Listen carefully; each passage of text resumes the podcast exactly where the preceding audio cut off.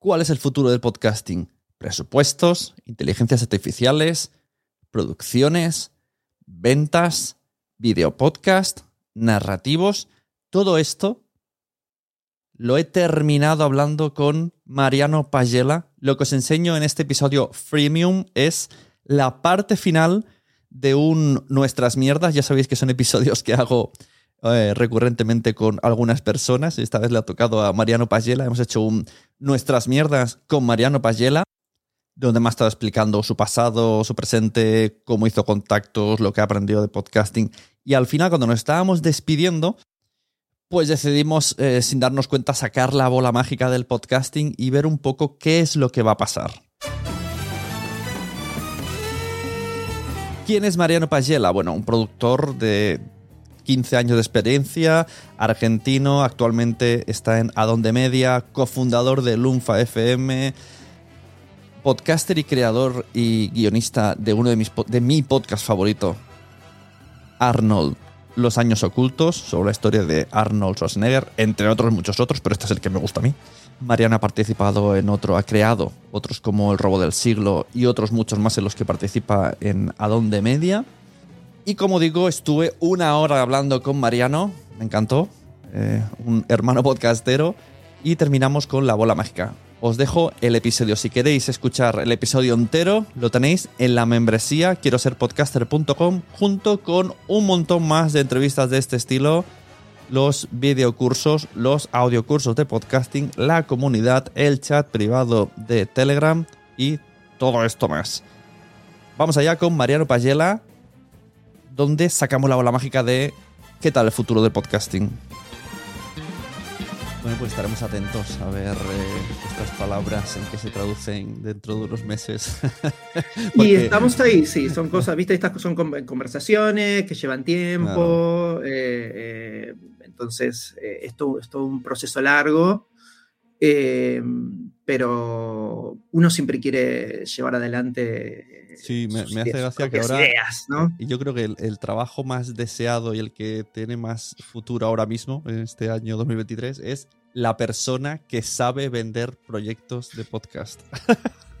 100%, exactamente. O sea, todo el mundo buscamos a alguien que en nuestro equipo que haga sí. eso.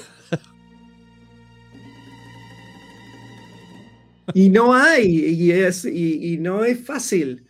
No es fácil. Eh, no es fácil en Estados Unidos tampoco, no, no es algo que solo de claro, España tienes que entender de, ventas, pero también tienes que entender del podcast. Entonces al final tiene que ser uno de los que estamos que evolucione, DJ evolucione en eso. no, y además tiene que ver con la industria, con eh, qué forma tiene la industria. También eh, pensemos que es una industria que está en desarrollo todavía. Todavía no quedó, y y en un momento en el que otras industrias creativas están en crisis en sus modelos tradicionales y están modificándose y, encontrando eh, su forma. El, cine, que fue la industria de entretenimiento masiva eh, eh, que más, con más desarrollo, está en crisis también. Y, desde la financiación, desde, bueno, estamos en medio de una huelga de guionistas en Estados Unidos. Eh, y con producciones canceladas de series y, de películas que, no se están haciendo por eso. O sea, entonces, eh, hay, como que todo está en, una instancia de mutación y inteligencia artificial. o sea, entonces... Yo lo que, ahora, eh, lo que me da un poco de rabia, diría rabia, ira, es, por un lado, estamos la gente que hace podcast hace tiempo, que hemos ido entendiendo formato, hemos ido probando varias cosas, incluso nos llama mucho cada vez más, pues como más artístico, ¿no? Como pues eso, narrativo, tiramos más para allí. Y por otro lado, las, las eh, bueno, hablaremos como por ejemplo de Podimo, hablaré de Podimo directamente para no, para no confundir plataformas. Llegan en plataformas como Podimo, que son los que ahora tienen capacidad de invertir y desechan todo ese tipo de podcast creativos porque es mucho mejor meter un lo mismo que hacíamos tú y yo en 2009, pero con una cara famosa. Sea, el mismo formato desordenado que se pisan, que no se queda igual, pero. Y, los famosos lo ven como algo original, como, ah, qué divertidos somos, qué originales. Originales no, porque ya hace 10 años que lo hacíamos el resto del mundo.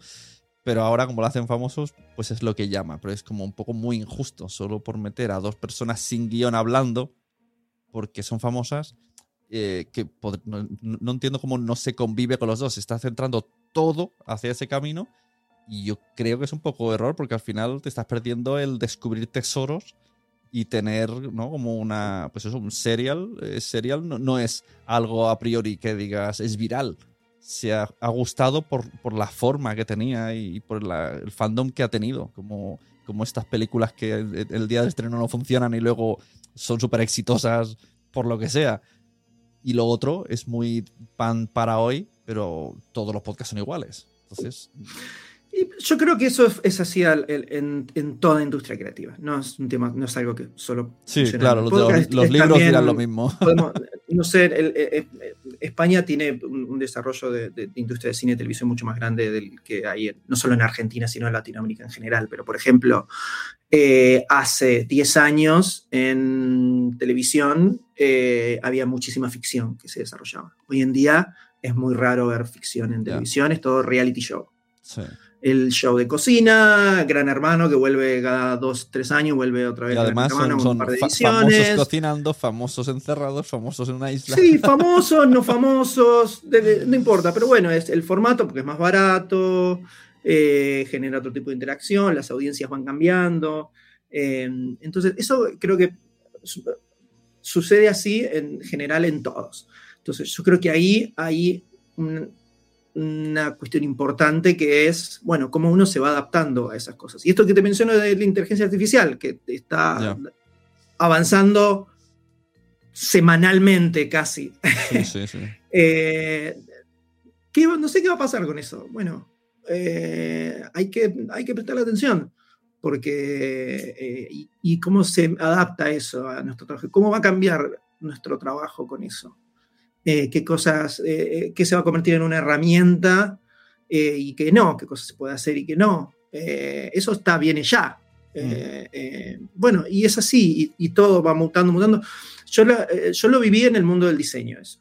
Yo cuando empecé, pensé que yo empecé a estudiar diseño en el año 2000.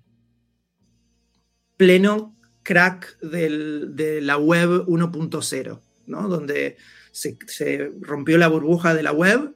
Yo empecé a estudiar diseño en la universidad y eh, después de unos años de estar trabajando en textil pasé a, trabajar en diseño web cuando empezaba a aparecer esto de la web 2.0 y mm. las redes sociales y ese cambio, ¿no?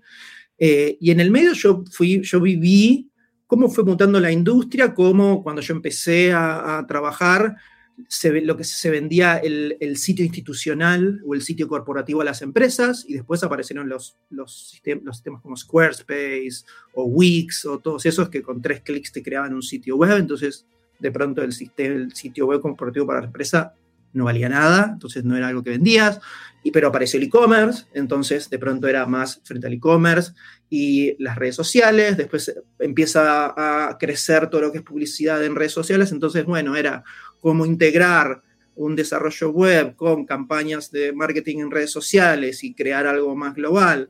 Eh, y eso fue mutando, o sea, el universo digital muta todo el tiempo y yo fui viviendo todas esas mutaciones y cómo iba cambiando y cómo requería estar muy atento y estar prestando mucha atención a todas esas cosas y, estar en la vanguardia de decir, bueno, metámonos acá, metámonos acá. El show con, el, con la estrella o el influencer ya no es tan, no es tan sinónimo de éxito. Eh, eh, ya no está funcionando tan bien. Eh, porque fíjate que ahí está lleno ya. Entonces ya hay una saturación del, Y además muchos no renuevan temporada, lo cual indica que no han funcionado. Claro, o no funcionó como esperaban, o no, o no tuvo el nivel de audiencia para los costos o lo que se le pagaba a esa figura, o pensemos que entonces, eh, como vos decís, son cosas que tienen fechas de vencimiento, pero es una cuestión de renovación y reinvención de contenidos que se va dando todo el tiempo, creo yo. Pensemos que, de vuelta, si tomamos la televisión, eh, principios del año 2000, ficción en televisión no existía, Gran Hermano, realities, todo así, y de repente aparecen Los Soprano, aparece The Wire, empiezan a aparecer esas cosas, y de pronto hubo toda una serie de años, desde Lost hasta, con, esto se ve mi edad, ¿no?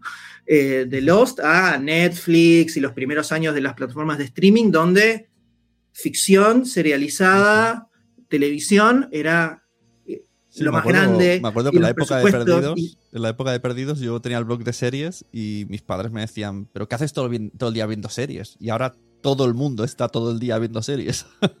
Bueno, pero y, ahora, y de repente fue, hubo como una, edad dorada de las series, en un momento en el que se decía que había muerto completamente eso.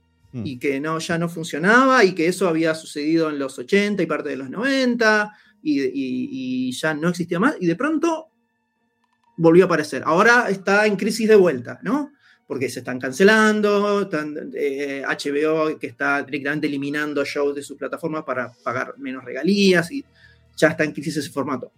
¿En qué se va a convertir? Bueno, no lo sabemos, pero si miramos otras industrias creativas y cómo fueron mutando, y hay algo cíclico, hay algo que va, se pone de moda, se agota, se renueva, aparece otra cosa. Entonces, yo creo que eh, eh, lo que hay que hacer es tratar de estar un poco a la vanguardia de eso y, y es el show con influencers o con estrellas. Bueno, tal vez, pero entonces está en saber elegir quién es esa persona. Y que tal vez no es la persona que tiene más followers, tal vez es la persona que realmente confía en el proyecto y que le va a poner energía a llevar a su comunidad al proyecto. Y esa persona tal vez no es la que tiene 500 millones de, seguidores, tal vez es la que tiene, no sé, 200 mil, que también es, me parece un número gigantesco, pero Entonces, ahí es donde creo que eh, eh, tenemos que estar. Sí, no, lo de traducir audiencias ha quedado demostrado que no. Yo conozco varias personas, TikTokers, que tienen en TikTok un millón de seguidores y las he entrevistado y tal porque hacían podcast de seguidores de TikTok en seguidores de un podcast. Porque al final es un formato de 15 segundos al día frente a 20 minutos a la semana. Es como, no tiene nada que ver. Por eso, bueno, entonces ahí hay una cuestión de cuál es el formato que tiene eso, tal vez es, eh, tiene que ser más corto, tiene que ser más largo, hay que publicarlo de distintas maneras. Yo en general, yo soy muy, muy poco, o intento ser muy poco tradicionalista en ese sentido, por una cuestión de, que mi, cerebro de diseñador eh, nunca lo apagué. O sea, yo nunca pude mm. apagar eso porque, por haber estudiado y por haber trabajado durante tantos años, yo, los proyectos de podcast la forma en lo, que los trabajo, muy parecidos a como yo eh, agarraba un proyecto de diseño. De, hecho, el proceso, el proceso en general es bastante similar, porque trabajo en equipo, trabajo creativo con distintas personas haciendo distintas tareas, eh, que todo significa en una sola cosa. Entonces, ya el proceso de por sí es bastante similar, em, pero yo suelo pensar siempre en un proyecto de podcast como en un proyecto de diseño. Estamos diseñando algo que tiene un objetivo en particular cuál es la mejor forma, el mejor host, y tratar de, sacar cualquier preconcepto que uno pueda tener de no, esto tiene que hacerse así. Bueno, sí, no, y de qué otra forma se puede hacer. Creo que en este momento de la industria, en, eh, yo sé que España está un poco diferente, ¿no? Está, eh, por, lo que vi, por lo que hablé en, cuando estuve por allá con, en un Podcast y en los Ondas. Eh, está como eh, no, hay, no, está tan en, crisis o en, mutación como está pasando creo que en Estados Unidos eh, y en Latinoamérica, por, un poco por lo que, por lo que pude hablar. Em, pero bueno, eh, puede pasar. entonces uno tiene que estar ahí y decir, bueno, tal vez es por acá, tal vez es por allá, y estar como a la vanguardia de eso y, y proponer cosas nuevas creo que, hay que estar con la... Mientras, eso no significa hacer el podcast de entrevistas con influencers sin ningún tipo de contenido y que no vale nada. No, no, no, sino al contrario. ¿Cómo le llevamos calidad y contenido a eso? ¿Cómo se elige a la persona que realmente va a, hacer el, mejor, la mejor elección para eso que queremos contar, cómo es ese formato de entrevista. ¿Es, es, es una entrevista? ¿No es una entrevista? ¿Es, eh, sin narraciones? Con, o sea, yo creo que hay un, estamos en un momento en el que se puede experimentar un poco más de lo que pensamos, con los formatos sobre todo. Eh, y creo que, hay que hacerlo. Y, ni, hablemos de inteligencia artificial y todo eso que se viene alrededor, que hay que ver cómo que en algún momento va a ser parte de la ecuación y tendremos que tenerlo en cuenta. Claro. Eh, porque no es algo que lo que uno pueda decir. Eh, negarlo es, absurdo. Es lo, que te contaba de cuando aparecieron Squarespace y Wix y, todos esos servicios. Bueno, estaban ahí. Todas las empresas pagaban 7 dólares, hacían dos clics y tenían su sitio institucional. Bueno, desapareció una unidad de negocio. ¿Qué se le puede sumar a eso? Bueno, te hacemos el sitio con la campaña de marketing digital en redes sociales y todo. Entonces ahí aparece otra cosa. ¿Cómo te traslada eso a la industria del podcast? Creo que estamos ahí como en ese, en ese momento, ¿no? de, eso, de, esa Ahora estamos eh, un poco lo que dices, de que ya no es solo el proyecto de audio, sino que hay que pensar cómo se va a distribuir, cómo se va a promocionar. Se ha hecho un transmedia. ¿Cómo, hacer llegar, ¿Cómo hacer llegar a la audiencia? Y las audiencias están en otros lados. ¿Cómo hacer que esas audiencias lleguen ahí? Eh, está todo, eh, eh, las plataformas Spotify que, que, está em, haciendo, empujando muchísimo video. A mí no me interesa hacer video, pero bueno, necesitas contenido en video, algún tipo de contenido en video necesitas para poder promocionar tu podcast en, TikTok, en Instagram, en, otras redes. ¿Qué es eso? ¿Qué es ese, esa versión en, en video? No necesariamente tiene que ser el podcast filmado. Pero bueno, hay que, hay que pensarlo y es parte de desarrollar todo el proyecto. Pues oye, muchas gracias Mariano. Eh, vamos viéndonos además más pronto que nada, porque dentro de poco estamos en el evento este, aunque estarás con la pantalla, pero nos veremos. Voy a estar en la pantalla. Seguiremos esta conversación. Eh, tengo pendiente de enviaros ahí las preguntas de, tal para revisarla entre todos, pero creo que va a salir algo muy interesante porque lo, lo por una vez, lo, la mal, lo malo que hay poco tiempo se va a convertir en algo bueno. y es que vamos a ir a piñón. Desde el principio. Muy, muy preciso y muy directo, exactamente. y así la gente meter un poco, que es un poco lo que has venido diciendo, condensado en el, el máximo problema que hay ahora, que son los presupuestos, los tiempos y el cómo encajar la creatividad con lo que quieren comprar.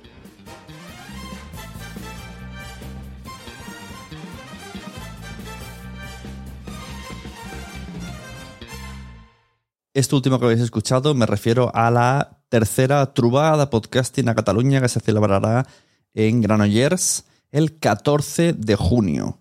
El evento es gratuito, podéis venir, vamos a estar muchos podcasters y en ese estará la mesa que os acabo de anunciar. Muchas gracias por estar aquí, compartid todos los episodios y si os ha gustado muchísimo ya sabéis que tenéis la opción de ir al premium que está completo y además en vídeo y en audio. Quiero ser podcaster.com. ¿Te ha gustado este episodio? Pues vuelve al siguiente a por más. Y si te has quedado con muchas ganas, entra en nuestro premium. Quiero ser podcaster.com barra premium. Ahí tienes un montón de episodios más, además sin cortes y muchísimas cosas más extras.